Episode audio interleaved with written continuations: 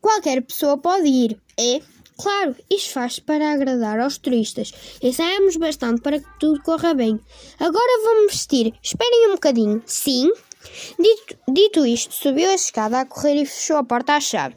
As gêmeas suspiraram de alívio. Safa! Ainda bem que se foi embora. Já não a podia ouvir. Nem eu.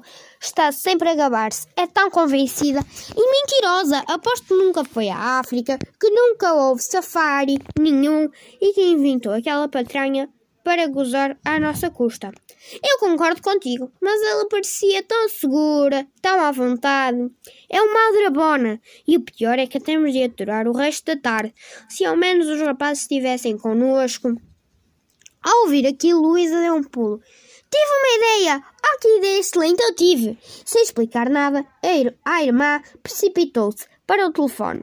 Discou o número do Pedro e quando ela tentou do lado de lá, perguntou ansiosa: O Chico e o João estão aí contigo? A resposta foi afirmativa, pelo qual ela continuou. Então preparem-se para vir ter connosco a Sintra. Há um programa sensacional no Palácio da Pena. Vocês vão adorar! Ao lado dela, Teresa ria à socapa.